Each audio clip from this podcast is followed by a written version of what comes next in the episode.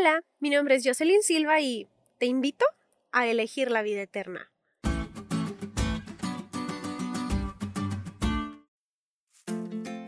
El término existencia tiene demasiadas connotaciones en el idioma español o castellano. De hecho, se puede aplicar en diferentes situaciones, pero su significado en sí tiene que ver con la capacidad de estar en un sitio y ser algo o alguien. Dios creó muchísimas cosas en el mundo, y al hacerlo, a cada una de ellas le otorgó la existencia por el simple hecho de estar en la tierra. A algunas cosas de la creación también se les otorgó la vida, mientras que a otras solamente les dio la existencia, como por ejemplo una montaña o una piedra.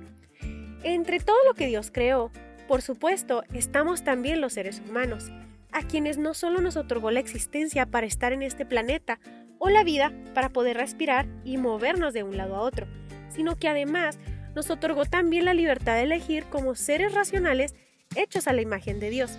Y esto implica que entonces tenemos opciones mediante las cuales podemos ejercer esa libertad con la que fuimos creados. Esas opciones que Dios les presentó a Adán y a Eva en el Edén eran vivir eternamente o morir eternamente, que en cierto sentido eso es simplemente regresar a la nada de la que salimos en un principio. Si comían del árbol prohibido del conocimiento del bien y del mal, entonces habrían elegido la muerte.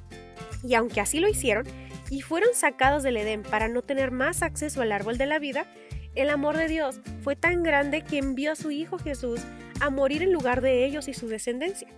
De ahí que hoy en día tus opciones y las mías sean las mismas que las que tuvieron Adán y Eva en el Edén. Las decisiones que tomamos día a día, momento a momento, determinan cuál será nuestra eternidad. Y si elegimos para vida, entonces al final, cuando el problema del pecado haya finalizado definitivamente, gracias a Jesús y el plan de salvación, los redimidos tendrán acceso nuevamente al árbol de la vida, como se suponía que teníamos desde el principio. Hoy quiero invitarte a reflexionar acerca de tus decisiones. Elige para vida, elige el bien, elige a Cristo. Te prometo que no habrá ninguna mejor elección que esa para tu vida.